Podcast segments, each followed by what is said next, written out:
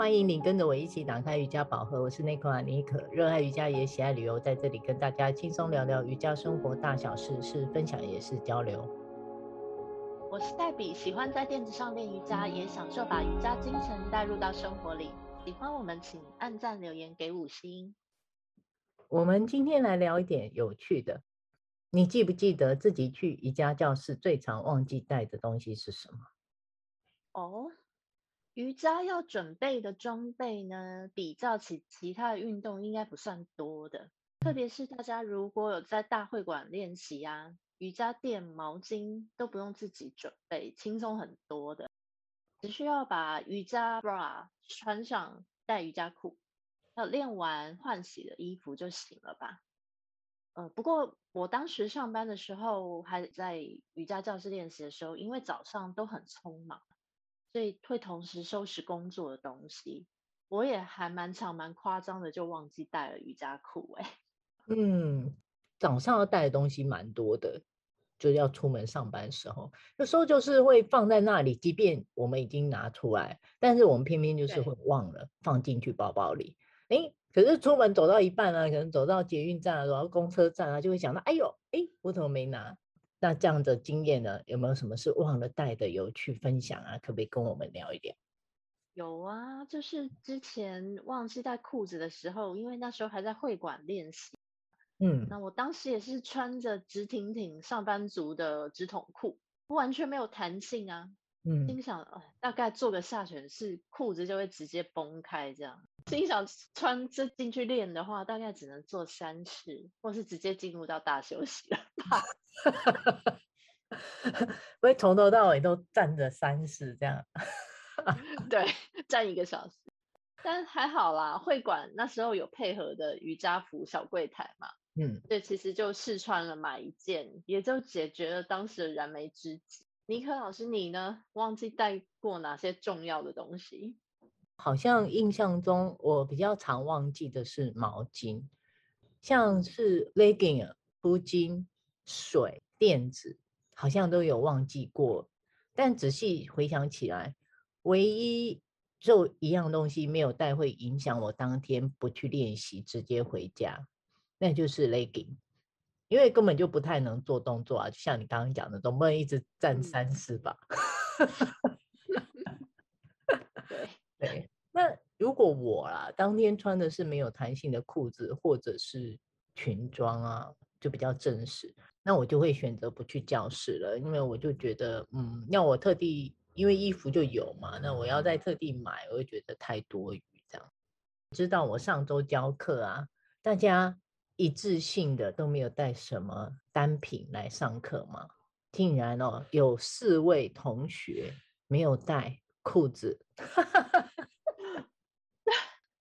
太巧了吧？你们班上的同学到底是有心想来练瑜伽，还是只是想来找尼克老师聊天？结果他们怎么办呢、啊？不会是放弃回家了吧？哦，没有啊，他们没有放弃回家，哎，他们都有来，然后每一个都出奇招，没有人想回家。好，我有分享一下他们出了什么奇招，大家以后可以参考参考。有一对是夫妻嘛，啊，老婆是台湾人，老公是丹麦人，老外的老公要记得帮忙带嘛。结果这位老公啊，只记得拿自己的，他完全忘了拿老婆的出来。结果到了教室以后，老婆上课啊，就翻了他两个白眼，就顺道拿老公的运动服来穿。那老公就只能穿他原来那一套啊，紧紧的衣服啊，也是坐了起来，边做那个样子看起来非常的无辜。嗯，那另外还有一位是怎么样？还有是一位是在外头的这个商店哦，啊，直接多买了一件这个裤子来换。嗯，还有一个更妙，刚好就是他没带，他直接问教室有没有人有带，然后可以借的哦。嗯，那也有人啊，刚好穿的比较宽松，就直接上课，什么方法都有啊。我看就只差没有直接脱掉裤子直接上课了。所以哦，我我觉得哦，这个真的是一个市场，也难怪我就发现哦，瑜伽会馆大大小小哦，现在几乎哦。里面都有寄卖一些瑜伽的衣服，还有周边的商品，涵盖的范围就是非常大，几乎所有你想得到的、想不到的哦，你几乎都可以买得到。对，这样听起来忘记瑜伽服的几率真的很高哎，嗯、你我都有，然后还有你的学生，对不对？对啊，他寄卖瑜伽服的目的也不重于在赚多少钱啦，但大家真的是很容易忘记带哎，嗯、毕竟好不容易下班或是周末有时间赶到瑜伽教室，没练到，你说说看这怎么行呢？这样讲没错，但我是觉得你也不能卖太贵啊，因为我自己一直以来都是从事这个跟服装相关的产业。其实我觉得，如果价钱你标价太贵，其实我觉得很不合理。要是我，我也不会买。对对，嗯，好啦，话说回来，我觉得更扯的哦，是我自己哦。你知道，我们为了要录这一集嘛，所以我就想了一下，想说，哎，跟大家分享，就没想到没几天以前，身为老师的我。竟然也忘了带瑜伽衣裤啊！我是到了教室，哦、对，我才发现我没带。对，你就是很多事情就这么巧，然后我还穿着整套，我还穿牛仔裤，对，贴身的牛仔。那怎么办呢？老师只好赶快打电话给我的学生，跟我的学生借一下。还好离教室很近了，他说他刚好要出门，我就赶紧跟他。借一件来换哦，紧要关头啊，什么招都要想得出来，你知道？哦，你可身为老师，你怎么也忘记了？嗯，难道忘记带东西也是有能量场会传染的吗？嗯，啊，说到这，我想起我上海 Ashtanga 的女老师，她教学十几年，可能太常碰到忘记带衣服的学生啊。还有 Ashtanga 老师都是你知道五六点就要出门到教室嘛。一大早的，自己可能也很容易忘记啊，他就蛮有经验的。有一个神奇的、神秘的柜，一打开是一大袋瑜伽备用的衣服啊、裤子啊，差不多有十几二十件哦。呃，那一刻我在更衣室看到他五颜六色的瑜伽服，他一点没礼貌的要问他：哇，这么多衣服裤子，老师你是要拿出来卖给同学的吗？我就当时因为刚刚跟他学习嘛，终究是没问出这么失礼的问题。嗯，不过我现在回想起来，我猜测这就是他自己备用的，或是学生忘记的时候借给同学的。因为我们那个教室它不是会馆那个有卖衣服的会馆啦，其实就是很单纯的一个空间，也给你参考哦。是不是可以在教室赶快准备一个神秘小角落，放点瑜伽服以备不时之需啊？